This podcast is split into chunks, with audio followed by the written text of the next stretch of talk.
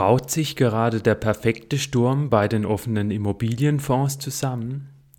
Darüber sprechen wir heute in der siebten Folge von Buy and Hold, dem Podcast für Wirtschaft und Geldanlage. Ich bin Elias und heute ist der 26. November 2023.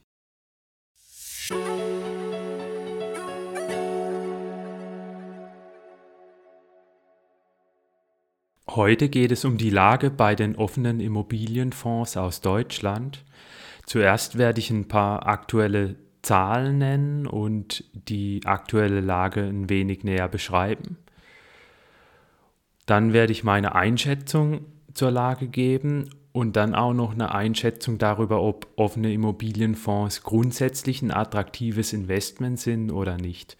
Und am Schluss werde ich sagen, ob man eher den Verkauf erwägen sollte oder ob man Anteile weiter halten sollte. Also kurz zur aktuellen Lage. Es ist so, dass die Deutschen sehr viele Gelder in offenen Immobilienfonds parken. Laut dem Fondsverband BVI steckten Ende September 2023 insgesamt 132 Milliarden Euro in den offenen Immobilienfonds. Das sind insgesamt 10% aller Anlegergelder in offenen Publikumsfonds. Das heißt, es ist eine gigantisch große Summe. Also wenn wir das mal mit ETFs vergleichen, in Publikums-ETFs steckten laut BVI insgesamt 210 Milliarden Euro, also 16 Prozent. Das heißt, allein in den offenen Immobilienfonds stecken zwei Drittel der Gelder, die in ETFs stecken. Das Problem ist allerdings, dass diese offenen Immobilienfonds zuletzt unter deutlichen Druck geraten sind. Es liegt einerseits an den Zinserhöhungen der Zentralbanken. Dadurch sind die Gewerbeimmobilienpreise gefallen. Andererseits daran, dass Sanierungspflichten eben auch für Gewerbeimmobilien drohen und dadurch Abwertungen der Immobilien in den Fondsvermögen drohen. Außerdem gibt es schon seit längerem strukturelle Probleme, die sich besonders durch die Corona-Krise verschärft haben. Etwa gibt es einen Trend zum Homeoffice, beziehungsweise es gibt die Vermutung, dass es in Zukunft mehr Homeoffice geben könnte und daher dann Gewerbeimmobilien weniger gefragt sind. Es gibt auch mögliche Trends zum Online-Shopping und auch aufgrund der demografischen Entwicklung könnte zukünftig eben weniger Büroraum nachgefragt werden. Das Problem bei den offenen Immobilienfonds ist, dass die so eine Art Gendefekt haben oder einen Geburtsfehler. Die Fonds selbst sind sehr liquide, die kann man jederzeit kaufen und verkaufen, Anteile an den Fonds. Aber die Immobilien in diesen Fonds sind sehr illiquide. Wenn ich eine Immobilie verkaufen will, kann das Monate dauern, je nach Marktlage, bis ich einen Verkäufer gefunden habe, der mir einen guten Preis bezahlt. Wenn nun die Immobilienpreise nach unten gehen oder es zu einer anderen Marktkrise kommt, kann das passieren, dass viele Anleger Anteile an den offenen Immobilienfonds zurückgeben und diese Fonds dann gezwungen sind, Immobilien aus dem Fondsvermögen zu verkaufen. Wenn die Immobilienpreise allerdings in der Zwischenzeit ebenfalls gefallen sind, kann es sein, dass diese Fonds dann Immobilien zu sehr geringen Preisen verkaufen müssen und Anlegern können dadurch dann eben Verluste entstehen. Das passierte zum Beispiel auch in der Finanzkrise 2008. Da haben auf einen Schlag sehr viele Anleger Anteile an den Fonds zurückgegeben und die Fonds mussten dann natürlich Immobilien verkaufen, um alle Anteilsrückgaben bedienen zu können. Allerdings sind gleichzeitig auch die Immobilienpreise unter Druck geraten und das hat es dann natürlich den Fonds erschwert, Immobilien zu verkaufen. Die Fonds wurden daraufhin dann jahrelang geschlossen und mussten dann schlussendlich abgewickelt werden. Das heißt, die Immobilien aus dem Fondsvermögen mussten verkauft werden. Allerdings konnten die dann nur noch zu sehr geringen Preisen verkauft werden und Anleger haben dann teils sehr hohe Verluste erlitten. Der Gesetzgeber hat dann im Jahr 2013 Mindesthaltefristen für diese Fonds eingeführt. Seither ist es so, dass man Anteile mindestens zwei Jahre halten muss, nachdem man sie gekauft hat. Wenn man die Anteile wieder zurückgeben will an die Fondsgesellschaft, muss man mindestens ein Jahr vorher bereits verbindlich anmelden, dass man diese Anteile wieder zurückgibt. Das soll diesen Immobilienfonds eben mehr Zeit geben, in einem Notfall Immobilien zu verkaufen und soll dann eben verhindern, dass solche Fonds wieder reihenweise geschlossen werden müssen, wie in der Finanzkrise 2008. Nun ist es allerdings, wie vorher bereits geschildert, so, dass sich da im Moment mehrere Risiken zeigen im Gewerbeimmobilienmarkt und bei den offenen Immobilienfonds. Und deshalb legte die Verbraucherseite Finanztipp kürzlich Anlegern sogar einen Verkauf von Anteilen nahe. Etwa schrieb der Finanztipp-Chefredakteur Hermann Josef Tenhagen in einem Spiegelartikel. Jetzt hat sich wieder ein perfekter Sturm aufgebaut. Und immer noch tun die Fondsgesellschaften so, als ob es mit dem Wert ihrer Immobilien kontinuierlich bergauf geht. Inzwischen dämmert aber manchen Anlegern, warum das womöglich nicht so ist. Der perfekte Sturm hat drei Teile. Erstens ist ein Teil der Immobilien bei weitem nicht mehr so gefragt. Die Preise, die für Einzelhandelsimmobilien in den Büchern stehen, sind vielleicht Mondpreise. Zweitens hat der Markt für Büroimmobilien infolge der Corona-Pandemie erheblich gelitten. Und drittens kam die Zinswende der Europäischen Zentralbank dazu, die den ganzen Immobilienmarkt noch einmal extra durchschüttelt. Wenn meine Analyse stimmt, sollten Sie Ihre Anteile womöglich verkaufen. Also Tenhagen warnt hier vor einem perfekten Sturm und legt Anlegern den Verkauf nahe diese Finanztipp-Empfehlung führte dann eben zu Kritik. Meiner Meinung nach war die Kritik aber in großen Teilen unbegründet und konnte die Finanztipp-Einschätzung nicht wirklich widerlegen. Es wurden da eher Kleinigkeiten an einem Artikel von Finanztipp kritisiert. Und ein wesentlicher Kritikpunkt war dann eben auch, dass gesagt wurde, wenn sich jetzt alle an die Finanztipp-Empfehlung halten, dann wird es eben eine Art selbsterfüllende Prophezeiung werden und die Fonds könnten dann deswegen dann in Probleme geraten. Allerdings ist ja die Aufgabe von Finanztipp nicht irgendwie den Systemschutz zu gewährleisten und zu gucken, dass die offenen Immobilienfonds weiter solide sind, sondern Finanztipp ist ja eine Verbraucherratgeberseite und der für die ist ja vor allem der Verbraucherschutz oder sollte eigentlich an erster Stelle stehen. Von dem her sehe ich den Punkt jetzt auch nicht so als relevant an. Ich glaube, Journalisten müssen da jetzt nicht irgendwie den Systemschutz berücksichtigen, sondern sollten vor allem ehrlich berichten. Und das sah eben offenbar Finanztipp auch ähnlich, denn diese blieben dann auch bei ihrer Empfehlung und zogen die dann auch nicht zurück. Meine Einschätzung zur Lage ist hingegen dennoch jetzt nicht ganz so negativ wie die von Finanztipp. Ich würde jetzt nicht von dem perfekten Sturm sprechen. Es ist auch sicherlich nicht ausgeschlossen, dass da sehr viele offene Immobilienfonds schließen müssen, wie 2.8, wobei ich da eher die kleineren Immobilienfonds als gefährdeter ansehe. Aber es ist zumindest derzeit nicht absehbar. Und zwar aus vier Gründen. Der erste Grund ist, dass bislang die Anleger offenbar auch keine großen Mittel abgezogen haben. Also bislang gab es da noch keine wirkliche Verkaufspanik.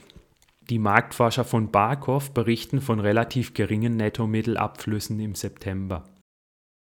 Die Abflüsse beliefen sich im September auf 115 Millionen Euro und waren damit zwar immer noch nicht signifikant, aber fast dreimal so hoch wie im August. Zwei Abflüsse in Folge gab es zuletzt 2011. Interessant ist, dass insbesondere der Bruttoabsatz von Fonds im September mit 240 Millionen Euro so niedrig war wie seit zehn Jahren nicht mehr. Die Mittelrückflüsse waren zwar ebenfalls hoch, lagen mit 355 Millionen Euro aber unter den Werten vom Juli 2023, 430 Millionen Euro, oder Dezember 2022, 373 Millionen Euro. Aus zwei aufeinander folgenden Monaten mit Mittelabflüssen lässt sich immer noch kein Trend ableiten. Die nächsten Monate müssen jedoch genau beobachtet werden. Also es gibt hier offenbar keine zunehmenden Mittelabflüsse. Denn laut Barkov gab es ja schon mal im Juli 2023 und im Dezember 2022 höhere Abflüsse innerhalb von einem Monat. Damals betrugen sie 430 Millionen Euro und 373 Millionen Euro. Zuletzt waren es aber dann nur noch 355 Millionen Euro. Also es ist jetzt offenbar nicht so, dass hier die Panik immer größer wird und immer mehr Mittel abfließen, sondern das variiert offenbar, vielleicht auch abhängig von der Medienberichterstattung.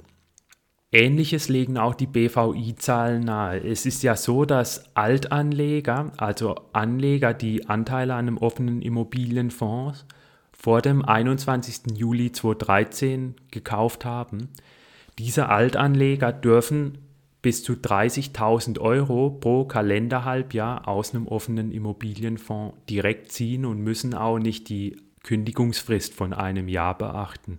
Das heißt, die müssen nicht ein Jahr warten und können dann erst ihr Geld rausziehen, sondern die können sofort bis zu 30.000 Euro pro Halbjahr herausziehen.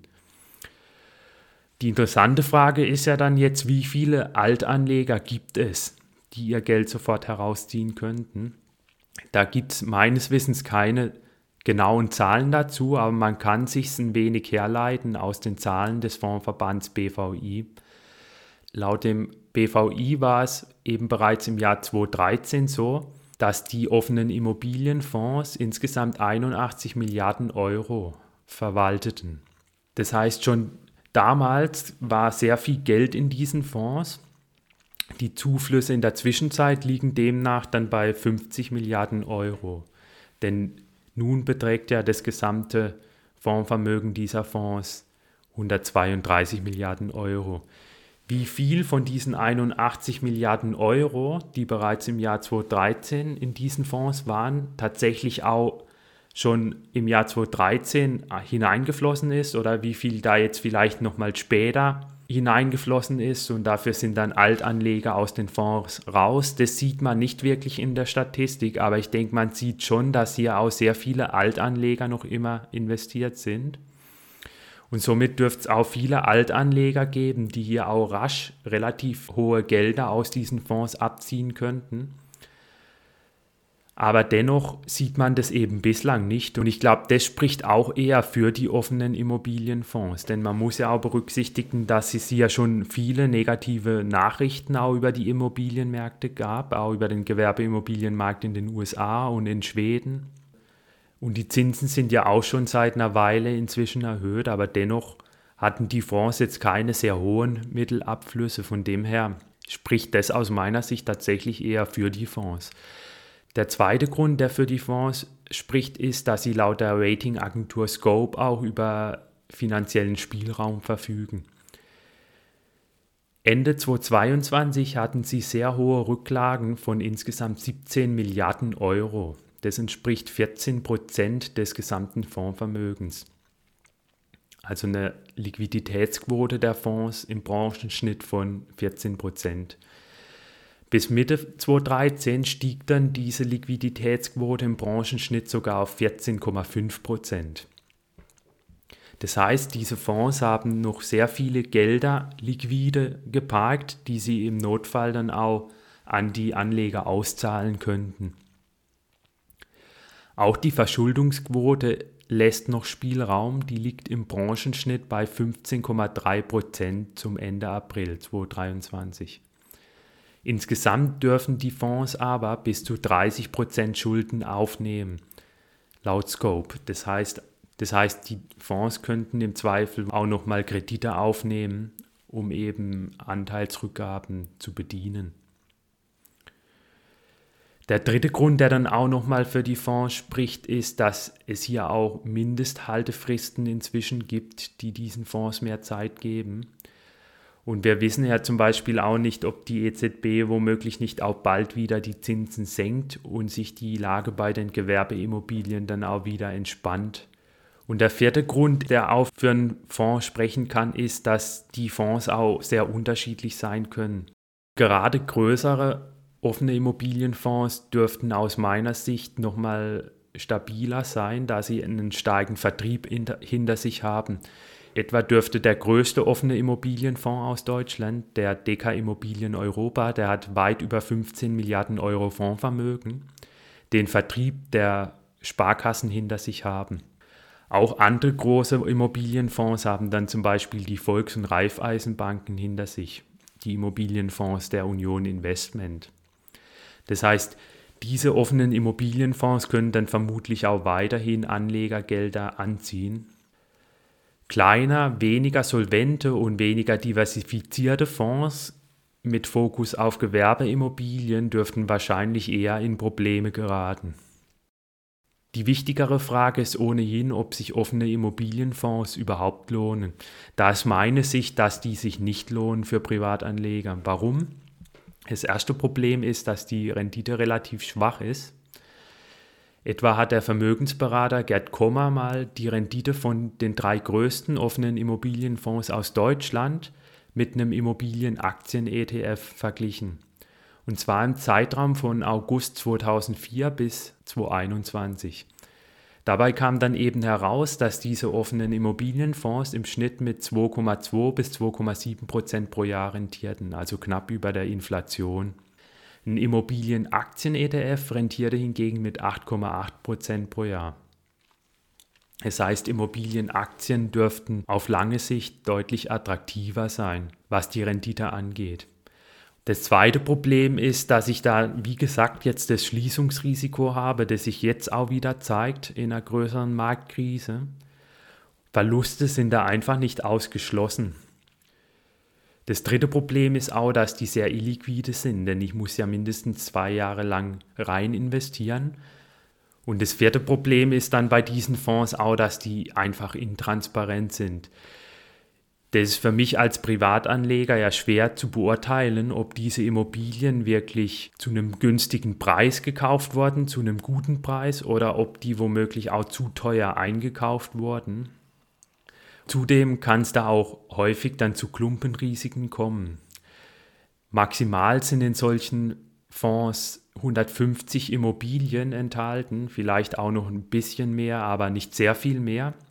Wenn man das mal mit einem Immobilienaktien-ETF vergleicht, dann ist so ein Immobilienaktien-ETF viel breiter gestreut. Denn in einem Immobilienaktien-ETF sind normalerweise mehrere hundert Aktien, also mehrere hundert verschiedene Unternehmen. Und jedes Unternehmen ist da ja sozusagen wie ein eigener offener Immobilienfonds zu sehen.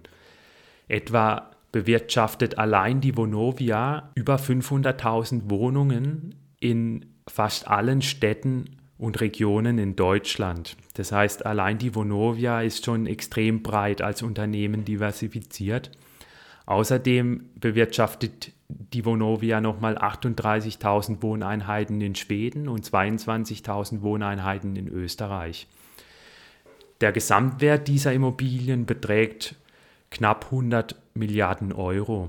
Das heißt, allein die Vonovia ist ja intern schon diversifiziert über sehr viele Immobilien hinweg, aber in so einem Immobilienaktien-ETF steckt ja dann nicht nur die Vonovia, sondern auch Immobiliengesellschaften aus zahlreichen anderen Ländern, die ja auch wieder in ganz verschiedene Märkte und Immobilienklassen investieren. Zudem sind diese Unternehmen, die in einem Immobilienaktien-ETF sind, ja auch immer die erfolgreichsten und größten Unternehmen in die man dann rein investiert. Das heißt, die Unternehmen, die bereits in der Vergangenheit am besten darin waren, Immobilien zu bewirtschaften. Das heißt, man investiert nur wirklich in die besten Unternehmen. Und die Unternehmen, die sich dann auch zukünftig besser entwickeln werden, die werden in einem kapitalisierungsgewichteten Immobilienaktien-ETF ja auch dann mehr an Wert gewinnen. Das heißt, der ETF wird dann auch in die erfolgreichen Unternehmen in Zukunft stärker investieren. Das heißt, so ein Immobilienaktien-ETF ist eigentlich viel besser gestreut und hat viel weniger Risiko als so ein einzelner Immobilienfonds. Das fünfte Problem der offenen Immobilienfonds sind dann auch die Risiken bei Gewerbeimmobilien. Es könnte hier bestimmte langfristige Trends geben, die sich negativ auf die offenen Immobilienfonds auswirken können. Derzeit ist aber noch nicht wirklich klar, ob diese langfristigen Trends wirklich so bestehen und ob diese negativen Folgen wirklich für die offenen Immobilienfonds drohen. Es herrscht hier noch sehr viel Unsicherheit. Das erklärte mir zum Beispiel der Immobilienökonom Tobias Just von der Universität Regensburg in einer Antwort auf eine Presseanfrage. Er schrieb mir in einer E-Mail vom 21. November 2023, dass er klare Risiken auf den gewerblichen Immobilienmärkten sehe. Das liege einerseits an den steigenden Zinsen, die zinssensible Branchen wie die Immobilien besonders treffen würden. Hinzu kommen strukturelle Verschiebungen, die noch nicht abgeschlossen sind. Sie betreffen, wie wir arbeiten, wie wir uns versorgen, wo wir wohnen und welche Sektoren global gut aufgestellt sind. Für viele dieser Trends gibt es noch keine abschließenden Antworten, aber viele neue Vermutungen. Beim Thema Homeoffice erwarten viele, dass dadurch Leerstände entstehen. Dies würde die Mieten senken und damit die Werte von Bürogebäuden drücken. Fonds müssten dann abwerten.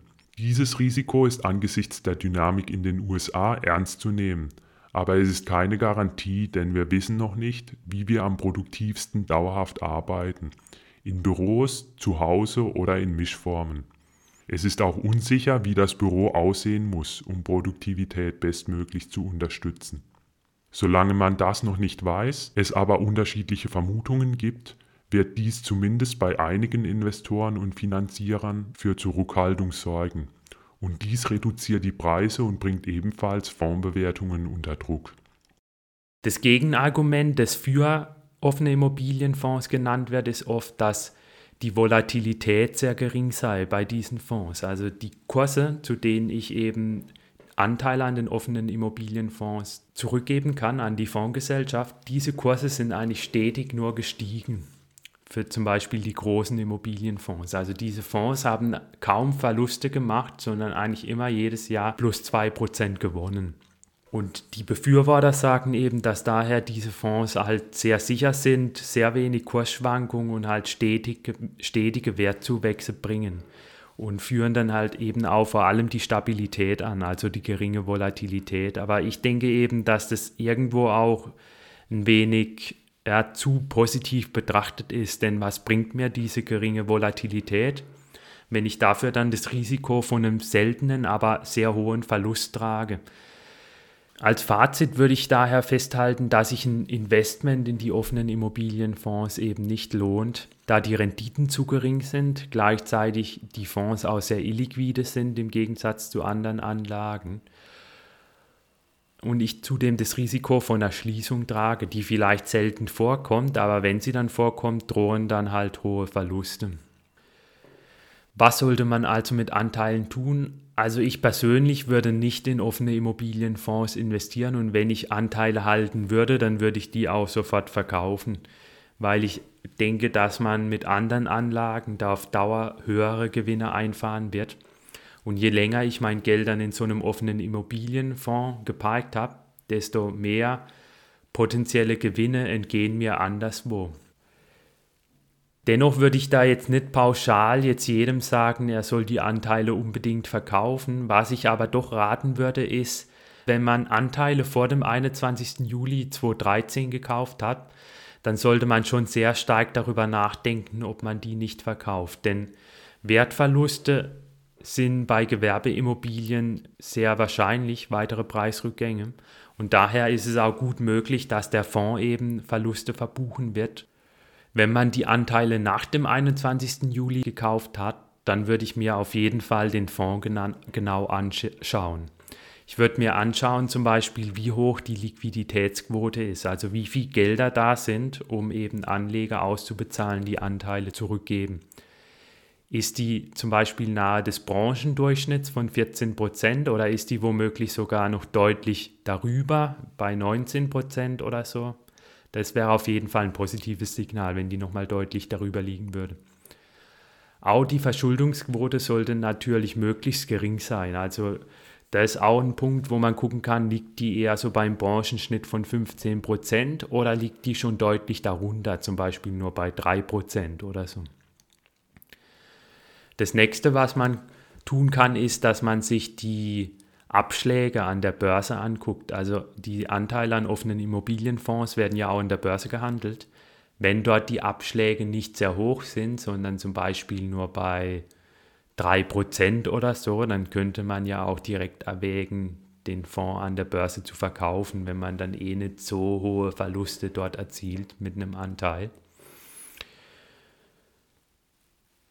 Der nächste Punkt, den man dann auch beachten sollte, ist die Vermietungsquote. Wie hat die sich in den letzten Jahren entwickelt und liegt die auch beim Durchschnitt? Der liegt, meine ich, derzeit bei ungefähr 95 Prozent. Liegt die dort auch bei dem Branchenschnitt oder sogar höher oder schon bei 93 Prozent oder noch tiefer?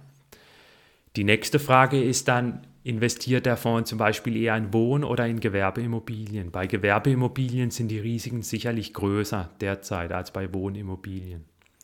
Denn die Preise von Wohnimmobilien könnten eher wieder anziehen, sobald die Zinsen wieder sinken.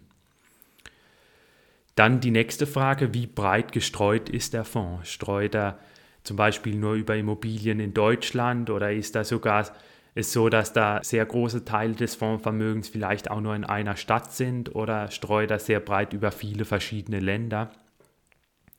Und auch breit über Nutzungsarten. Also ist er nicht nur in Gewerbeimmobilien, sondern vielleicht auch stärker in Wohnimmobilien investiert. Oder ist er im Gewerbeimmobilienbereich vielleicht auch nicht nur in Büro und Einzelhandel investiert, sondern auch noch in mehr Bereiche wie Logistik oder ähm, Datencenter. Eine nächste Frage, die man dann auch noch berücksichtigen sollte, ist man schon selbst Immobilienbesitzer? Dann ist eigentlich ein Immobilienfonds sowieso sinnlos, denn wenn man jetzt schon einen Großteil des eigenen Vermögens in Immobilien hat, dann sollte man nicht noch so einen Fonds kaufen. Was man dann auch noch machen kann, ist, man kann die Scope-Ratings prüfen und sich auch die Berichte von Scope angucken. In den Berichten werden dann auch nochmal nähere Details zu den Immobilien im jeweiligen Fonds gemacht. Also dort wird dann erklärt, wo die Risiken bei den Immobilien liegen und so weiter. Das kann man sich auch näher angucken. Im Zweifel kann man so einen Fonds auch über die Börse verkaufen. Also Anteile an offenen Immobilienfonds werden auch über die Börse gehandelt.